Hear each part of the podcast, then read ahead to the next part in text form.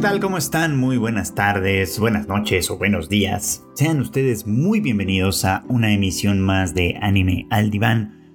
Este podcast de Tadaima en el que su servidor Freud Chicken, ya saben, platica un poquito con ustedes sobre sus impresiones, las cosas que llaman la atención, las cosas que me interesan sobre las series de anime de esta temporada. Y bueno, ya es muy claro que tengo algunas favoritas, ya creo que ya es muy muy claro que hay algunas series en particular que llaman más mi atención que otras, que me dan mucho más que decir de otras, etc. Y bueno, pues ese como favoritismo se va a ir marcando mucho más conforme nos vayamos acercando hacia el final de la temporada, porque evidentemente voy a estar hablando muchísimo más de las que más estoy disfrutando, por supuesto, ¿no? Y de las que más tema me están dando para, pues para, para, para hablar, para sacar, para, para sacar cosas del corazón, por supuesto, ¿no? Eh, y de hecho quiero iniciar este episodio platicándoles un poquito más, un poquito más sobre Heike Monogatari, un espectacular y espeluznante desde cierto punto de vista capítulo que tuvimos ocasión de ver esta semana. Y es que, bueno, pues esta, en esta ocasión hemos visto un par de cosas interesantes. Por ejemplo, pues ya, ya es claro que el fracaso del clan Heike pues es un hecho, ¿no? desde que los tuvieron que, bueno, desde que tuvieron que salir huyendo de la, de la capital, eh, llevándose consigo a Tokuko y al emperador Antoku, eh, que por supuesto pues su vida eh, también corría peligro si se quedaban en, lo que hoy sería Kioto, por supuesto. Y, ahora eh, han tenido que seguir escapando de, distintos lugares, refugiándose en distintas posiciones, aferrándose a la esperanza, por lo menos Munemori parece estar aferrado a la esperanza de que aquí o allá todavía les quedan algunos aliados y sin embargo eh, en cada ocasión, en cada oportunidad van encontrándose con que los aliados que antes tenían eh, deberes para con ellos, eh, pues comienzan a darles la espalda, por supuesto, ¿no? Y esto es interesante porque aquí plantea una cuestión muy, muy... creo que hay, hay como una, una crítica por ahí, por supuesto, ¿no? Dice Royal Tyler, uno de los, de los varios traductores de Heike Monogatari a, lenguas occidentales, en este caso al inglés. Dice Royal Tyler que eh, uno de sus de las preocupaciones principales de esta historia es en dónde reside la lealtad, ¿no? Y dónde reside el poder en un, en un momento dado, ¿no? Y sí, es muy, es muy claro, y para quienes han seguido la serie es muy claro que desde los primeros episodios el poder residía en el clan Heike, mucho más que en el emperador y mucho más incluso que en el emperador enclaustrado Go Shirakawa. Eh, residía sobre todo en los ires y venires de la, del pensamiento de Kiyomori.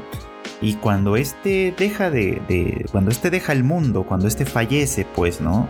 Eh, considerando además que previo fue la muerte de Shigemori, eh, el clan Heike se queda sin una cabeza eh, clara. Munemori, ya lo hemos dicho antes, no tiene realmente la capacidad para, eh, para dirigir al clan de, manera adecuada, no tiene la fuerza para mantener, para, para mantener incluso a los aliados del clan, pues para mantener su lealtad, etcétera, ¿no? Y además tampoco tienen el, favor del pueblo, ¿no? Ya lo habíamos visto desde el primer episodio cuando justamente los son, son soldados del clan Heike quienes asesinan al padre de Biwa, mostrando un poco cómo eh, el pueblo les, les importaba muy poco, ¿no? Y que es una de las marcas de, la época también, ¿no? Eh, en el que el pueblo pues sí les importaba muy muy poco, eh, básicamente se les explotaba y ya y se abusaba de ellos constante y continuamente y por lo tanto pues eh, hay gente que desde luego se alegra de que de que clan Heike vaya siendo derrotado y, asediado ¿no? por todos sus enemigos. Eso, por otro lado, no quiere decir que, con un nuevo régimen o con un nuevo gobierno las cosas vayan a ser mejores. Por ejemplo, pues el gran caudillo, digamos, Minamoto no Yoshinaka, eh, que de alguna manera fue eh, el que logró eh, derrotar al clan Heike en varias oportunidades y consiguió además asustarlos lo suficiente como para hacerlos escapar de la capital. Da muestras de que pues realmente no lo mueve la justicia, ¿no? No, no se trata de ningún tipo de héroe en este, en este sentido. Simplemente es un caudillo, un, militar, eh, un militar bastante bien audaz y bastante logrado, que, consigue algo que se consideraba impensable hasta unos años atrás, que era básicamente derrotar a Heike, pero eso no quería decir que para la gente o para alguien en específico las cosas cambiaran. Eh, ustedes ya lo vieron, ¿no? En esa, eh, en esa escena en la que pues sus hombres empiezan a, saquear las casas, a violar a las mujeres, etc. Eh, pues es evidente que pues él, considera eso como un premio justo por su, por su triunfo militar, cosa que además es una cosa que muchísimos militares han, han pensado durante siglos en todas partes del mundo, por supuesto. Y el propio eh, Go Shirakawa eh, ve con muy malos ojos el triunfo de Yoshinaka porque se trata de un pues de una persona que, no respeta de, de ninguna manera las reglas, que es un, que, es un bruto, digamos, como en, en, un sentido muy, muy literal de esta palabra, ¿no? Al menos Kiyomori tenía algún tipo de ceremoniosidad, algún tipo de respeto por las instituciones, eh, en cierto modo, pues, ¿no? Porque ya vimos que la intención de Kiyomori era infiltrarse en las, en, las instituciones tal cual, pues, ¿no?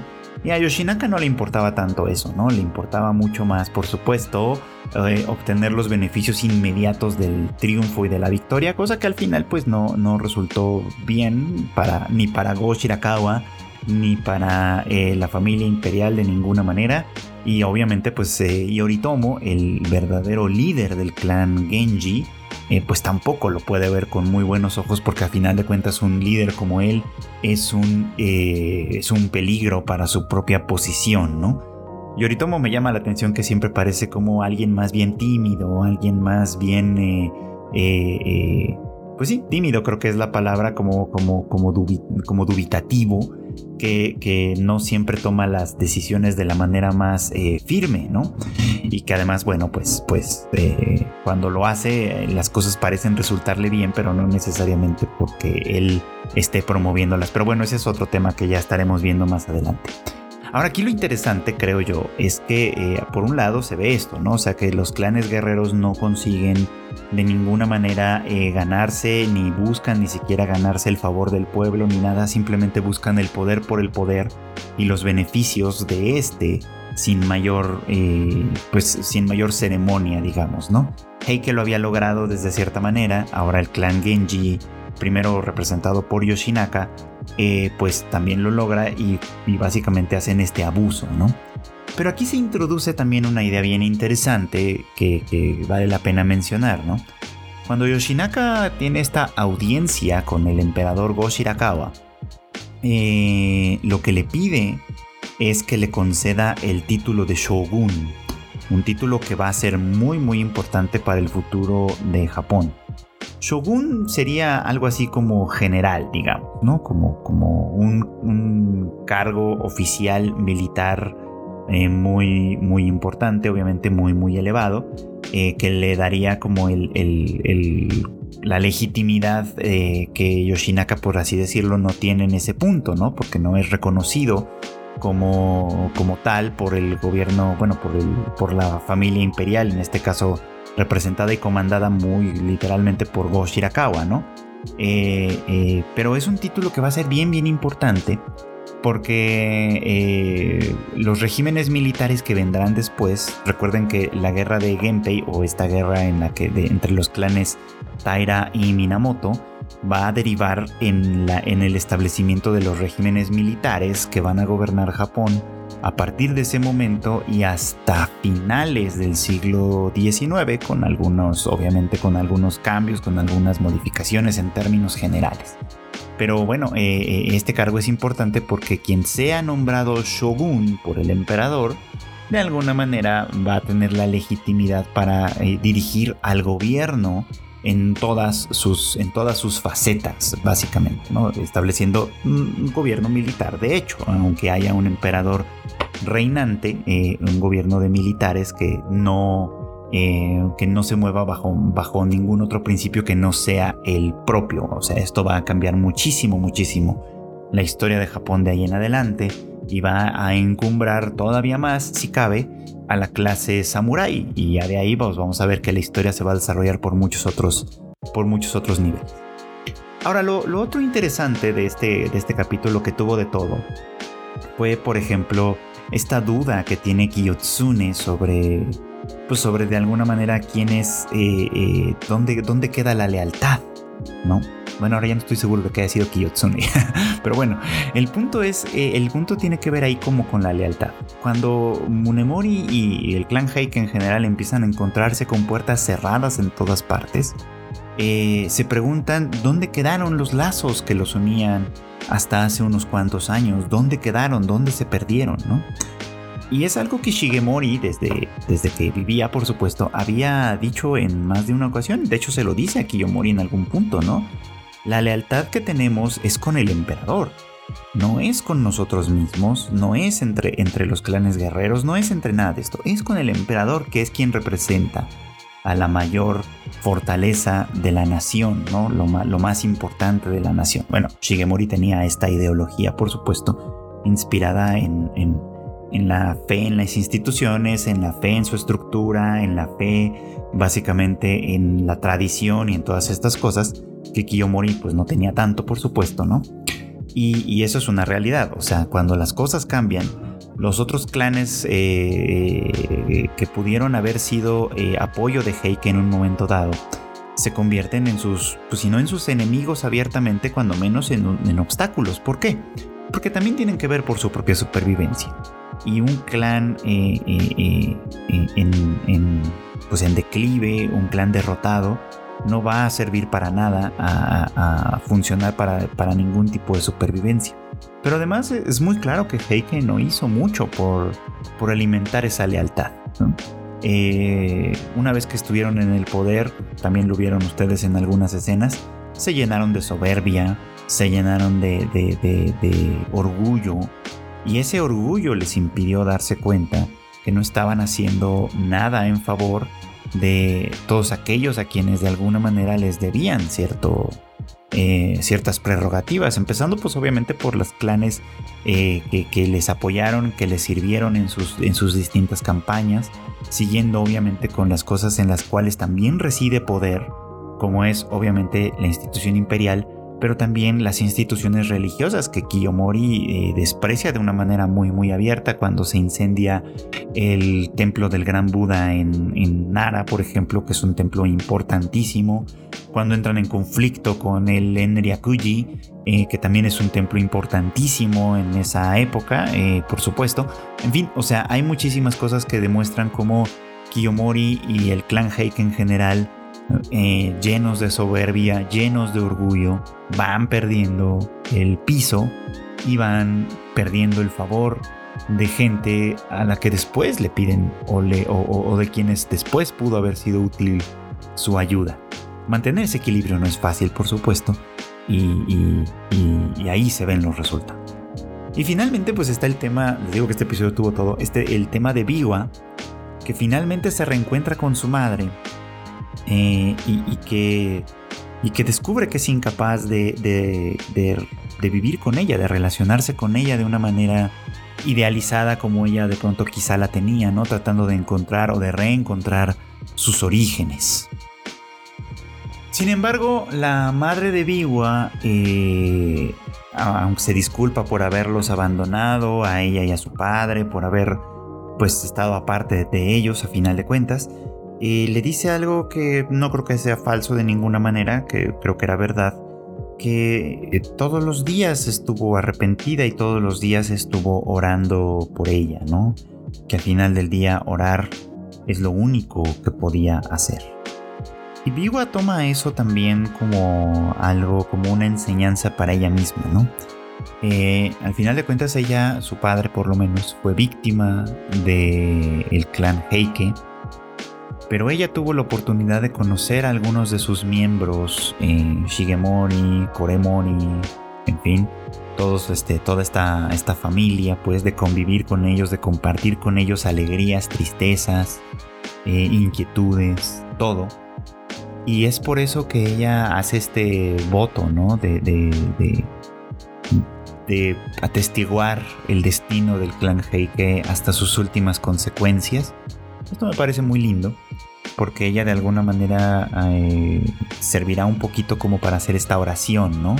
Esta oración por, por aquellos a quienes, con quienes que, que fueron de alguna manera una familia para ella y que ahora pues han caído en desgracia, ¿no? A partir de sus propios, de sus propios malos actos, de, sus, de su propio orgullo, de todo esto que ella también tuvo oportunidad de ver.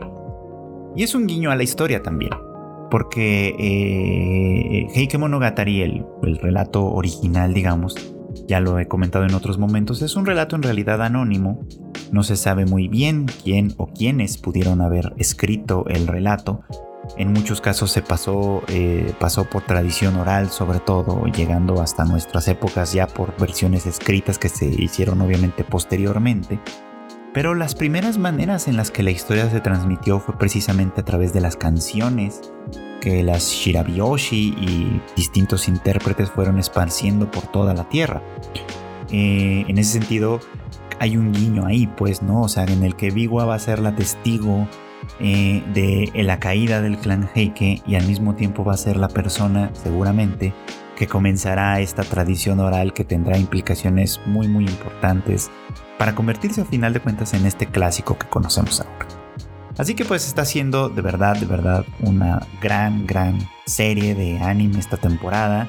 Eh, que bueno, pues tenemos la oportunidad de ver ahora de manera anticipada, porque lo comentaba hace un rato en Discord con la gente antes de grabar este podcast, que lo estamos viendo por adelantado, porque en realidad se va a estrenar en Japón hasta enero de 2022, eh, así que nosotros lo estamos viendo de manera anticipada. Pero me parece muy muy interesante de todos modos que le den una oportunidad. Es una obra de verdad, una obra de arte que merece muchísima más atención de la que recibe. Y bueno, pues conforme pasan las semanas, la serie de The Aqua Open White Sand está retomando el buen camino, digamos.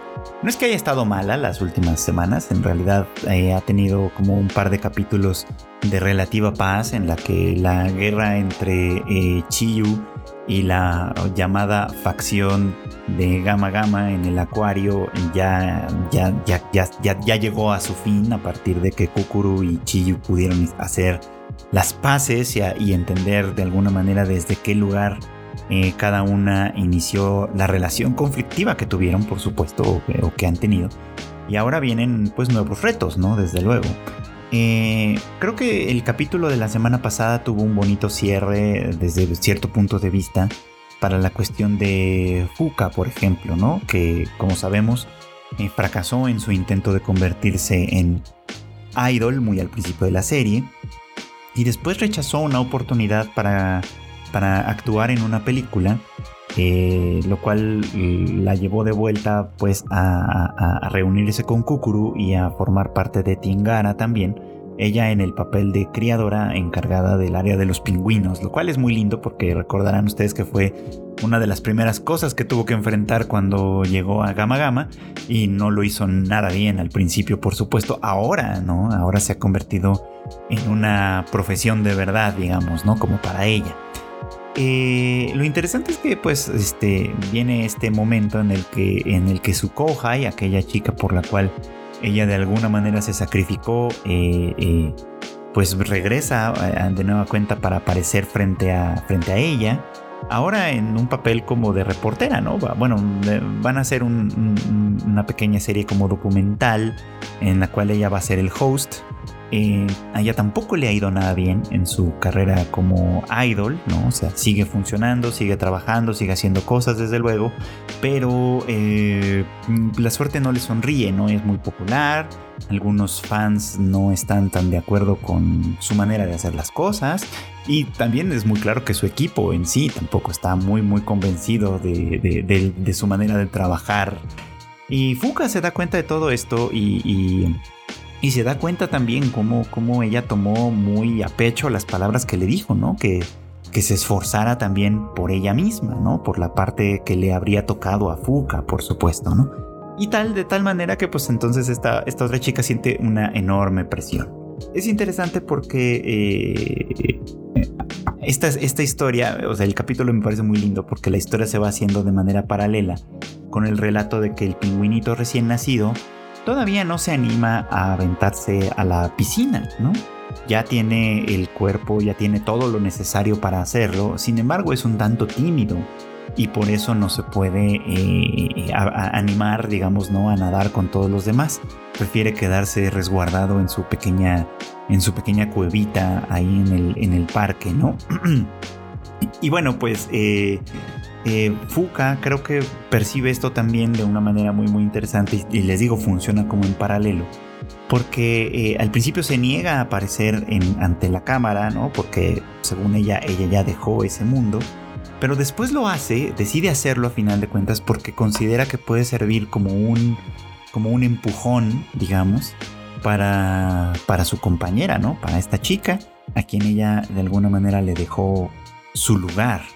Eh, y, y, aparecer con ella, compartir con ella el momento, eh, e incluso decirle ya aparte que ya no tiene que esforzarse por ella misma, que por ella, por Fuca, pues, ¿no? Sino que tiene que esforzarse solo por ella misma, solo para, para poder echar a andar su carrera y hacer lo que ella siempre ha soñado, pues. Y al final esto se, se hace también de manera paralela cuando están en grabando esta escena en la que el pingüinito va a dar su primer chapuzón en la vida. Eh, obviamente esto puede salir muy mal, puede no ser lo que todo el mundo espera, y sin embargo Fuka eh, eh, lee muy bien la situación y se anima a darle un empujón literal al pingüinito, un pequeño empujoncito para que para que se termine de aventar a la, a la piscina y nade y sea muy feliz como debería ser, por supuesto, ¿no? Y esto es de alguna manera simbólico, ¿no? El empujón que le da al pingüinito es el mismo empujón que le da a esta, a esta otra chica, a esta y para que ella también se, se lance, se zambulla en la, en, en la piscina de su propia carrera, por supuesto, y al final esto también representa una despedida para Fuka, ¿no? Una despedida definitiva de una carrera que ya no siguió, que ya no va a seguir y que y por la cual no hay nada que lamentar. Una carrera que al final del día, eh, pues, pues tuvo lo suyo, ¿no? Tuvo, tuvo sus buenas cosas y era algo que ella deseaba mucho y que sin embargo eh, le permitió reencontrarse también de este fracaso, reencontrarse con ella misma, encontrar nuevas amistades y encontrar también un nuevo camino a seguir. Que creo que es a final de cuentas uno de los grandes puntos de esta historia, uno de los grandes momentos y elementos que tiene esta historia y que por lo que creo que vale mucho la pena, ¿no? Hemos visto fracaso, tanto en el caso de Fuka como en el caso de Kukuru, eh, en el caso de Chiyu también, Hemos visto varias veces a nuestras, a nuestras chicas fracasar, pero de eso no se trata. De lo que se trata es de verlas levantarse otra vez, de ver cómo retoman la vida, cómo encuentran nuevos caminos, cómo encuentran nuevos retos, nuevas amistades y cómo a final de cuentas le vuelven a dar sentido a su vida. Otra que no deja de, darme razones y motivos para hablar es The Blue Period o el periodo azul, como la pueden encontrar también en Netflix, que es donde se está emitiendo esta serie. Em, que bueno, pues ustedes saben, ¿no? Es de un chico que justamente, así hablando un poquito como, como vino en The Aquatopo on White Sand, eh, este chico también de alguna manera em, ha tenido, ha encontrado un nuevo camino en la vida que es el arte y se ha ido enfrentando un montón de cosas en ese proceso. Ahora, eh, la verdad es que hay que decirlo, Blue Period tiene muchos elementos constantes, es decir, los capítulos no se tratan siempre de una sola cosa, tienen varias, varios, varios, varios puntos a seguir. Y eso quizá es las razones por las cuales los, los, que leen el manga se han quejado de que va demasiado rápido. Pues no, a lo mejor a muchas de estas cosas el manga les da más tiempo o les, o les permite ser un poquito más contemplativo y aquí las cosas están avanzando demasiado rápido, puede ser, puede ser. Pero bueno, aquí lo, uno de los puntos importantes que me llamaron más la atención del capítulo anterior que, que, tuvimos, que tuvimos oportunidad de ver ahí en Netflix fue que, eh, que Yatora se enfrenta a, una, a un problema muy particular que es el del trabajo duro contra el talento, por así decirlo. Este es un, tema difícil en realidad, ¿no? Porque eh, el talento es algo difícil de definir desde cierto punto de vista. A ver, ¿cómo, ¿cómo podemos resumir esta parte? Cuando pensamos en el talento, pensamos en que hay personas que de manera vamos a ponerlo entre comillas, natural, fácilmente, igual entre comillas, pueden hacer cosas que otros no pueden hacer o que solo pueden hacer después de mucho trabajo. Eso es lo que entenderíamos como el talento. Cantar, tocar instrumentos musicales, escribir, eh, actuar, eh, incluso un talento para las profesiones, ¿no? Para, ejercer como médico, como abogado, o para, para ejercer con oficios como plomería o lo que sea, ¿no? Hay personas a quienes parece que se les da con facilidad, parece que lo, lo, aprenden rápidamente y parece que lo hacen siempre bien, además, ¿no? Que, que no hay nunca errores, nunca hay fallas, nunca hay problemas. Y eso de alguna manera hace sentir a otras personas que a lo mejor están en las mismas carreras, en el mismo, en la misma área o intentando la misma cosa, que esas otras personas tienen talento y uno quizá no lo tiene. Y bueno, Yatora está enfrentándose justo a esto. Eh, en el curso propedéutico para tratar de eh, aprobar el examen de admisión de la universidad, eh, pues hay, hay, a su alrededor gente muy talentosa. Gente que ha hecho grandes piezas, que tiene mucho que decir aparentemente a través del arte, que conoce muy bien la técnica y que eh, incluso cuando se trata de, eh, adentrarse en, algo nuevo, en algo novedoso, pueden hacerlo sin pestañear aparentemente, ¿no? Desde el punto de vista de, de Yatora, ¿no? Y él al contrario, pareciera que él está en, la otra posición de este dilema, ¿no? es una persona que tiene que esforzarse mucho, que tiene que hacer mucho, muchísimo trabajo duro antes de tener un producto del cual pueda sentirse medianamente orgulloso y, o que pueda tener un resultado adecuado, ¿no? Y eso desde cierto punto de vista puede considerarse como injusto. ¿Por qué algunas personas parecen bendecidas eh, y otras personas no? ¿Por qué algunos tienen que esforzarse mucho más para conseguir lo mínimo o para conseguir algo? Y otras personas quizá no, ¿no? Con, un suspiro, con un respiro, parecen que logran muchas otras cosas. Y, y, es un tema que además está muy, muy, es muy frecuente en nuestra, pues en nuestra cultura, en términos generales, en todas nuestras culturas. Pues y en la japonesa es una preocupación constante, me parece, ¿no? Al menos en anime Mm, es algo que ha ocurrido muy, muy, eh, de manera muy, muy recurrente, ¿no? Digo, pienso ahora, por ejemplo, eh, aunque al final la serie no se fue por ahí, pienso ahora en Hanebado, una serie de hace algunos añitos que era sobre unas chicas que jugaban badminton.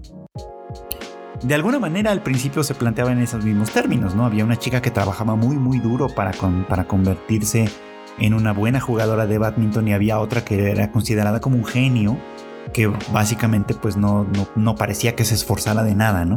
Digo, la historia al final no se fue tanto por ahí, pero, pero era uno de los planteamientos.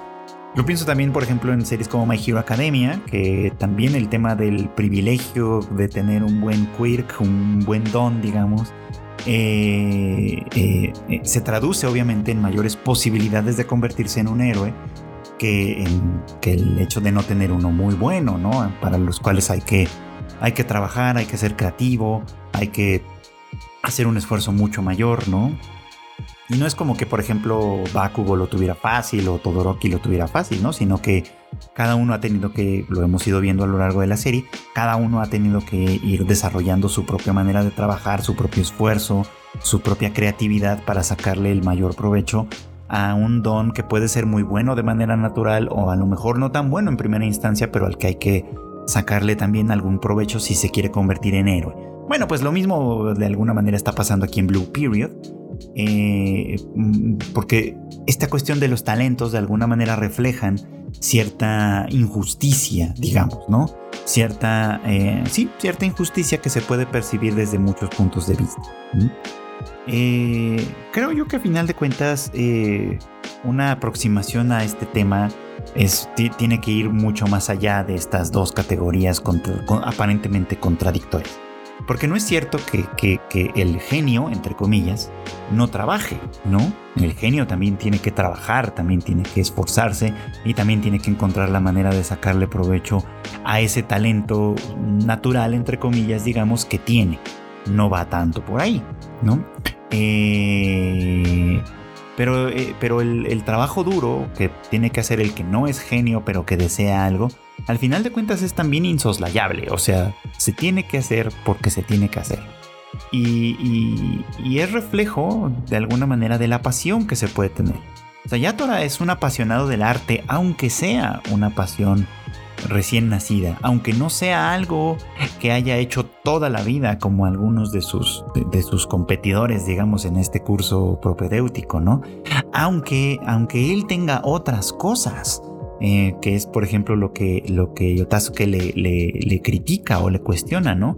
Cuando le dice yo solo tengo al arte y tú tienes muchas más cosas, tú tienes una vida mucho más diversa, ¿no? Y es como si ahora tú quisieras a venir a quitarme a mí lo único que yo tengo. Bueno, pues este, o sea, ahí se ve como no es tan sencillo, tan sencillo todo, ni siquiera, ni siquiera el ser un genio o el ser un talentoso para cierta cosa te convierte en alguien exitoso en todos los sentidos, ¿no? A lo mejor eso es lo único que tienes y a lo mejor eso es lo único que puedes hacer. A lo mejor hay otras personas que tienen varios talentos, a lo mejor hay personas que no tienen mucho talento para ninguna cosa, pero que se esfuerzan mucho. En fin, lo que creo que a final de cuentas es ineludible aquí es que eh, por más que queramos, el talento eh, no lo hace todo. Eh, el esfuerzo es insoslayable en, muchos sentidos. Y estoy hablando del talento para hacer cosas. el talento para para lograr resultados palpables y concretos. Eh, hago esta aclaración porque en mi mente ahorita está dando vueltas un poco como una idea que es semejante, que es el tema de los privilegios. Eh, los privilegios y los talentos se parecen mucho en, el sentido de que ninguna de estas cosas son pedidas. Son cosas que aparentemente están ahí de manera, nuevamente entre comillas, natural, uno no pide tener privilegios, uno no pide tener talentos, uno no pide esta clase de cosas. Están ahí dentro. Ajá. Y, esta idea que, que, me ronda en la cabeza sobre el tema de los privilegios es porque eh, un privilegio, por ejemplo, económico o social, tiene, eleva mucho las probabilidades de, éxito eh, convencional, digamos, en un individuo. Es decir, si naces en una familia que tiene dinero, que tiene recursos, eh, o si naces con un talento importante para algo monetizable, digamos, pues tus probabilidades de éxito son muy, muy altas, muy, muy altas, ¿no? De éxito convencional, digamos, ¿no? No necesariamente quiere decir que lo que hagas sea de buena calidad o supere expectativas o lo que sea, sino simplemente que pues lo que hagas va a vender o va a funcionar porque partes de una base muy, muy sólida que tú, no hiciste nada por ella al respecto, pero que de alguna manera te permite que a partir de ahí las cosas funcionen muy bien, por supuesto, ¿no? Y que quien no tiene esos privilegios, mm, quien nace de, una base muchísimo más endeble, pues tiene que esforzarse mucho más para lograr los mismos, los mismos objetivos y muchas veces las probabilidades son infinitamente menores, desde luego, ¿no? No es que no existan, solo son muy, muy menores, ¿no? Eh, pues con el talento pasa algo, algo semejante. Si el talento eh, eh, se explota y se trabaja, te pueden conseguir cosas muy muy interesantes y, obviamente pues con aparentemente mayor facilidad que quien no tiene talento o quien no tiene ese talento natural de nueva cuenta y que de alguna forma también pues tiene que esforzarse para lograr lo mínimo, ¿no? Pero aquí creo que lo que hace diferente la conversación de los privilegios y de los talentos es lo siguiente. La pasión. Yo puedo tener talento para cosas, pero si eso no me apasiona, no me interesa, no me llama, puede ser que sea un talento que no me sirva absolutamente de nada. Ajá. Y que no se traduzca en absolutamente nada por más que lo tenga. Supongamos que... Por decir algo, supongamos que mi talento es jugar ajedrez. no lo es, pero vamos a suponer. eh, que, soy muy bueno viendo las jugadas, identificándolas, este, aprendiendo incluso cosas ¿no? al respecto, etc. Pero es un, es un, juego que me aburre muchísimo. No me aburre, estoy suponiendo, estoy haciendo una suposición. Que me aburre muchísimo. Y, y, que por lo tanto, pues la verdad es que no me dan ganas de jugarlo seguido, ¿no? Yo preferiría jugar videojuegos. Y soy muy malo para ellos. Eso sí es una realidad. Esto.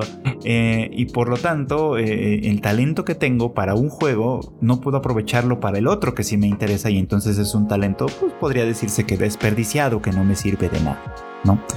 Porque pues los talentos hay que cultivarlos aunque los tenga. La diferencia, a final de cuentas, insisto, es la pasión. Cuando algo te apasiona, cuando algo te gusta, cuando algo te mueve, te motiva, no voy a decir que, entonces no trabajarás ni un día, como dicen estos cursis, este, coaches laborales, etc. Cuando algo te apasiona y te mueve, por supuesto que vas a trabajar y por supuesto que vas a encontrar frustraciones y por supuesto que vas a hacer cosas que no te agradan de alguna manera, pero que forman parte de, que son un componente de eso que sí te apasiona. Por supuesto que va a pasar todo esto. Pero cuando algo te apasiona de verdad, es más fácil regresar. Es más fácil seguirlo intentando. Es más fácil funcionar en él. Es más fácil tener cierto grado de éxito, aunque no sea convencional. Es decir, aunque no vendas, puede ser que estés haciendo un buen trabajo. Es más fácil conseguir cierto tipo de atención. Es más fácil conseguir ciertas cosas, pues cuando esto de veras, de veras, de veras te apasiona. Y creo que esa es en realidad la diferencia. O sea, lo que Yatora tiene en común con, con y con sus compañeros en general es que talento o no, a todos les apasiona lo que están haciendo. Todos están comprometidos con, este, con esta labor y todos de alguna manera están sacándole el mejor provecho posible. Y la evaluación que vendrá más adelante, que es una evaluación no objetiva, pero sí clara, eh, apruebas o no apruebas, te aceptan o no te aceptan, es solo un parámetro. Hay otros, hay muchos otros parámetros. Y a veces quienes no tenemos talento, tenemos que ampliar nuestra visión para poder llegar a él. Y bueno, pues quiero terminar este capítulo con unos comentarios sobre el capítulo semanal de eh, Komi-san Komi-san Des o Komi Can't Communicate. Pues una de las series que más ha dado de qué hablar esta temporada por distintas razones, ¿no? Eh, creo que, insisto, es una serie divertida, linda, que vale la pena ver, que en realidad es bastante disfrutable, hay que decirlo, pero que eh, obviamente presenta cosas de pronto como que dan motivo a qué pensar. En el capítulo de esta semana en Netflix lo que tuvimos ocasión de ver fue a, esta, a esta chica eh, Yamai, que pues está terriblemente obsesionada con Komi, ¿no? Eh, pues la vemos primero secuestrar a ¿no? Porque evidentemente no aprueba que él sea tan cercano a, a, Komi. Y porque pues por otro lado eso le permitiría sentarse en su este, en el asiento que él ocupa al lado de ella y hacerse al final de cuentas su amiga probablemente, digamos, ¿no? Esto, eh, eh, bueno, obviamente eh, uno de los puntos cómicos de, de, es que utiliza sobre todo estereotipos, ¿no? creo que ese es uno de los puntos interesantes de, interesantes de esta, de esta serie. Funciona con base en estereotipos. Eh, Yamai es, una, es un estereotipo yandere, digamos, ¿no? Este, es decir, una chica obsesionada, que, o peligrosamente obsesionada, cuyo amor por alguien puede llevarle al homicidio, digamos, ¿no? A, la tortura, a la violencia, pues, ¿no? Digo, no quiero decir que Yamai vaya a matar a nadie, espero, pero, este, pero pero sí es, digamos, como representa muy bien ese estereotipo, tanto como Komi representa el estereotipo de la ansiedad social de manera muy, muy extraña. Este, y esta otra chica, Asagiri creo que se llamaba, ¿no? Agari, Agari, perdón, ya, ya, ya investigué el nombre. Que también tiene una, un tipo de personalidad muy, muy peculiar como, como sumisa, ¿no? Como completamente sumisa. Tadano, que es como su nombre, apellido lo indica, pues es el más normal, plain, plano, digamos, que hay en, la serie y etc. ¿no? La serie en sí, pues, funciona con base en estos estereotipos.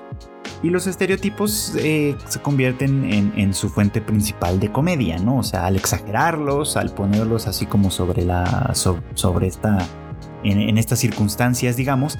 Eh, eh, esto hace que todo pueda ser muy, muy gracioso. Son cosas completamente absurdas e irreales, pero que son muy graciosas porque representan exageradamente este tipo de roles. Y supongo que conforme vayan apareciendo nuevos, eh, nuevos personajes, pues iremos viendo nuevos este, estereotipos también que, que van a estar funcionando para, para servir como comedia.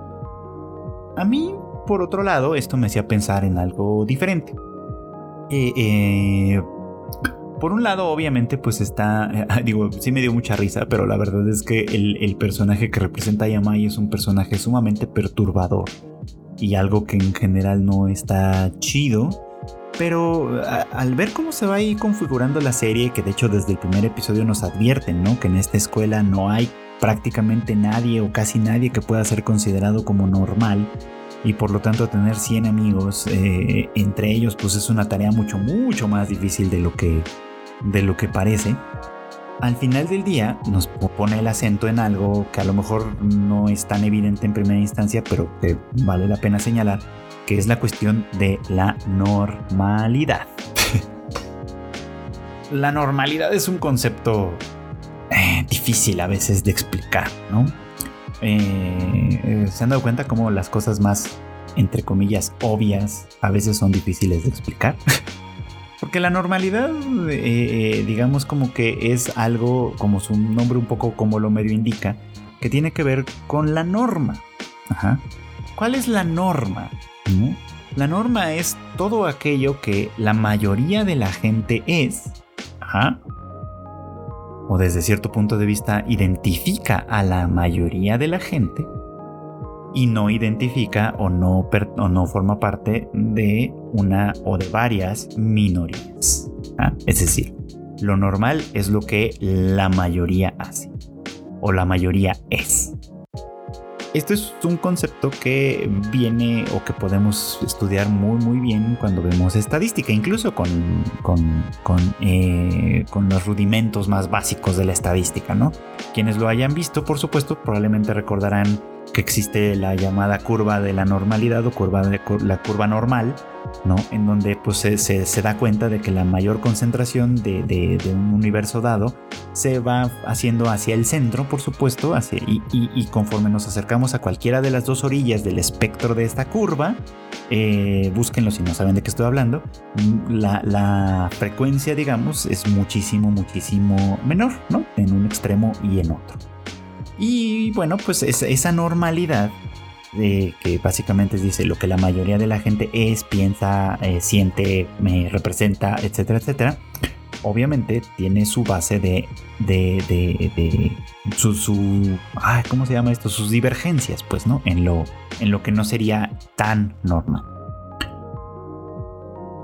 Esto a su vez produce una norma una especie como de ley implícita en la que eh, pues todo lo, lo, que hace, lo que siente y lo que piensa la mayoría es la ley, por así decirlo, y lo que se sale un poco de todo eso ya es transgresor, ya rompe un poco como con la ley. ¿No? Piensen cómo de alguna manera en realidad todas las sociedades tienen estas, este tipo de curvas normales pensándolo en un montón de elementos, ¿no? Por ejemplo, a ver, pensemos en mexicanos a los que les gustan los tacos pues probablemente un, gran, enorme, tremendo porcentaje de mexicanos cae en, ese, en esa curva normal, digamos, cae en esa parte normal de la curva y habrá una minoría o ciertas minorías que a lo mejor no entrarán del todo, ¿no? Y ahí podemos contar a los que a los mexicanos a los que no les gustan los tacos, por ejemplo, que seguramente son una minoría, mexicanos a los que les gustan solo cierto tipo de tacos y no les gustan cierto otro tipo de tacos, estos ya son otra minoría, mexicanos que prefieren comer hamburguesas antes que cualquier otra cosa, esa ya es otra minoría. Y en fin, ya sucesivamente ahí podemos ir encontrando como las divergencias a la norma, por ejemplo. Y eso aplica para todo. Ahora, en esta escuela sucede algo completamente inverso.